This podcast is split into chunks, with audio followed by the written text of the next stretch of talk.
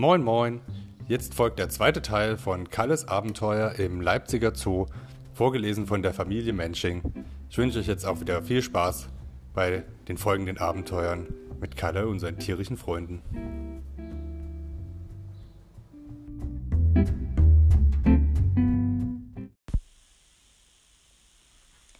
Er ließ die Gusti-Giraffe stehen und lief weiter. Im nächsten Gehege standen drei Klaviere.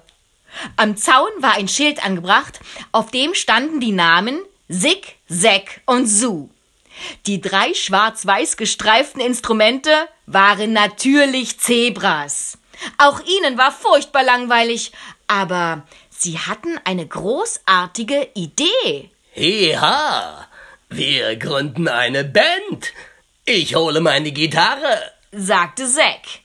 So, hol du dein Keyboard und ein Bass für Sick.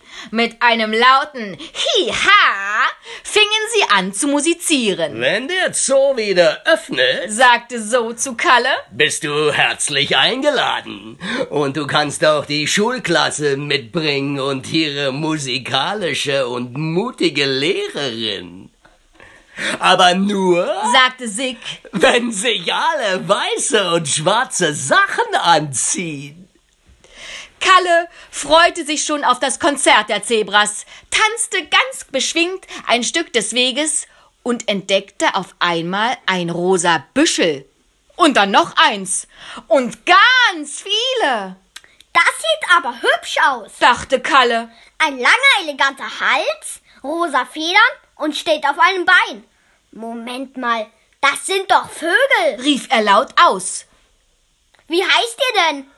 Wir sind Flamingos, riefen die Vögel im Chor. Denn unsere Federn sehen aus wie Flammen. Leider kommt niemand, der uns bewundert. Doch, ich, sagte Kalle und fragte, Warum sind eure Federn so schön rosa? Das kommt von den Algen, die wir fressen. Fische mögen wir gar nicht. Möchtest du ein paar Algen? Nein, danke, liebe Flamingos. Ich will ja kein rosa Hase werden. Tschüss. Kaum hatte er sich umgedreht, da entdeckte er schöne, schlank gebaute, langbeinige Tiere.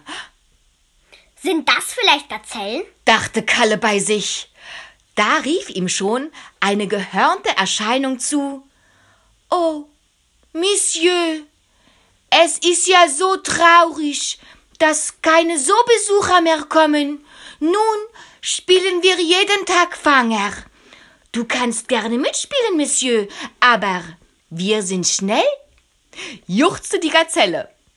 Kalle ließ sich das nicht zweimal sagen, und schon saß er auf dem Gazellenrücken und hielt sich an den Hörnern fest.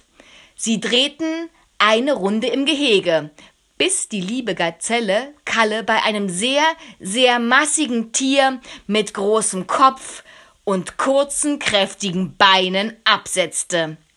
Es hatte ein Horn auf dem Kopf. Oh, sagte sich Kalle. Ein Einhorn. Ich dachte, die gibt's nur im Märchen. Hey, Kalle, keuchte das Tier. Ich bin doch ein Nashornbaby und Nashörner keuchen immer, vor allem wenn sie Hallo sagen. Außerdem nutzen wir noch drei andere Rufe. Wir wimmern, wenn wir Hunger haben, fauchen als Warnung und schnauben beim Fressen. Außerdem kann ich schlecht sehen und umso besser riechen. Du Hase riechst gut und ich habe ein Gedicht für dich. Mich stört das Horn auf meiner Nase, wenn ich grase. Die Mama meint, mein Kind wär's am Po, wärst du auch nicht froh. Aber froh bin ich, wenn wir, meine Freunde und ich, uns bald wiedersehen. Dann feiern wir eine tolle Nashornparty. Wir Nashörner halten nämlich zusammen. Mit dieser schönen Aussicht hoppelte der gut riechende Kalle weiter zu einem freundlich aussehenden, stachligen Tier. Kalle fragte sich, wie so etwas Stachliges auf die Welt kommen würde und erkundigte sich bei dem ziemlich groß geratenen Igel. Ich bin ein Stachelschwein, sagte der Igel. Und bei meiner Geburt, Stachel, Stachel, waren die Stacheln noch ganz weich. Aber jetzt kann ich mich gut zusammenrollen, wenn Feinde kommen und sie mit meinen spitzen Stacheln pieksen. Ich fresse wie du gern Äpfel und Möhren, Stachel, Stachel. Hast du vielleicht welche übrig? Leider nein, sagte Kalle. Zu schade, sagte das pieksige Tier. Aber ich hab mich trotzdem sehr über deinen Besuch gefreut, Stachel, Stachel. Kalle wollte noch probieren, ob die Stachel wirklich so spitz waren, wie das Tier behauptete, als ihn ein Summen aufschreckte.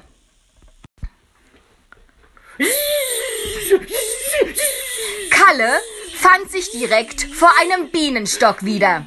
Ich halte gerade Wache am Stockeingang.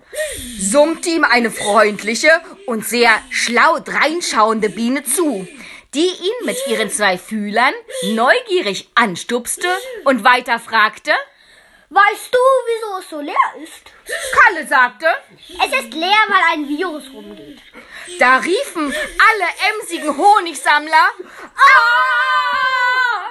Bienenstock dicht machen! Da beruhigte sie Kalle und erklärte ihnen, dass das Virus nur Menschen angreife. Unsere schlaue Biene brummte. Fehlalarm! Alles wieder zurück und weitermachen. Kalle hoppelte vergnügt weiter und sah in naher Entfernung ein liebevoll strahlendes, aber doch irgendwie sehr aufgeregtes Beuteltier ihm entgegenschmunzeln. Oh, oh, oh, oh, oh, oh, schön, dass man mal ein anderes kuscheliges Tier sieht. Oh, ich bin übrigens ein Känguruweibchen, das bis zu 13 Metern weit und oh, oh, 4 Meter hoch springen kann.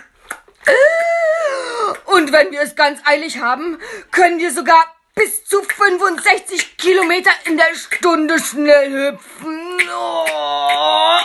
Übrigens, Kalle, ich bin schwanger und warte jeden Moment auf die Geburt meines Babys. Oh, oh, oh, oh, oh, Kalle, hast du vielleicht noch etwas Zeit, um bei mir zu verweilen? Und prompt war es auch soweit. Das Känguru-Baby verließ direkt unter dem Schwanz der Mutter eine Körperöffnung. Oh. Jetzt bleibt mein Baby etwa 240 Tage in meinem Beutel, ehe es sich das erste Mal rauswagen wird. Oh. In der Zeit sind vielleicht dann auch die Einschränkungen wegen des Virus endlich gelockert. Kalle, du warst echt ein toller Gesprächspartner und übrigens ein super Geburtshelfer. Danke. Vielen Dank. Und mach's gut.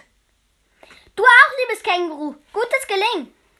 Rief Kalle schon aus einiger Entfernung. Du auch, liebes Känguru. Gutes Gelingen. Tönte es ihm plötzlich entgegen.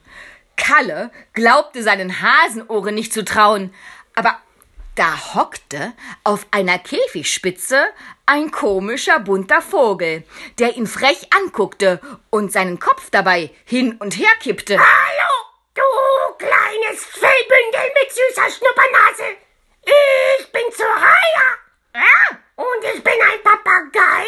Ja? Uns gibt's in schillernden Farben. Die Menschen mögen es, wenn man ihnen Wörter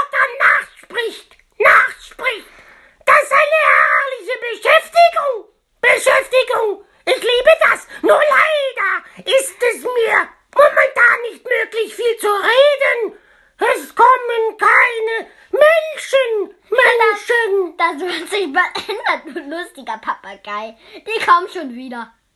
Keine Sorge. Beruhigte ihn Kalle. Komm schon wieder! Komm schon wieder! krächzte der Papagei und flatterte erleichtert mit seinen Flügeln. Danke dir, Kalle! Danke dir! Kann ich dich noch ein Stück begleiten? Gemeinsam liefen sie weiter und sahen ein einsames Erdmännchen auf einem Sandhügel stehen. Hey du, wo sind denn die ganzen anderen? Ach, die Feiglinge verstecken sich alle im Bau. Du weißt doch, dass wir in WG leb le WGs leben. Also in einer Wohngemeinschaft, wo wir alles zusammen machen. Und einer hält immer Wache zum Schutz vor Feinden. Zum Schmutz von Feinden! Zum Schmutz von Feinden! krächzte Soraya dazwischen. Und heute bin ich dran, Wache zu halten. Aber niemand konnte mir halt sagen, wie Corona aussieht. Bist du vielleicht Corona? Corona! Corona! Nein, ich bin doch der Kalle. Aber wenn du magst, bleib ich hier. Vier Augen sehen mehr als zwei. Sechs Augen! Sechs Augen! rief der Papagei, Oh ja, das wäre toll. Vielen Dank. sagte das Erdmännchen. Wenn Corona hier vorbeikommt, dann schnappen wir es uns und werfen es dem Krokodil vor. Das frisst alles. Frisst alles! Frisst alles! Und dann sind wir Corona los. Und der Zoo ist wieder voller Kinder und Menschen. sagte Kalle, Kinder sind auch Menschen! rief der Papagei. Sind auch Menschen! Sind auch Menschen!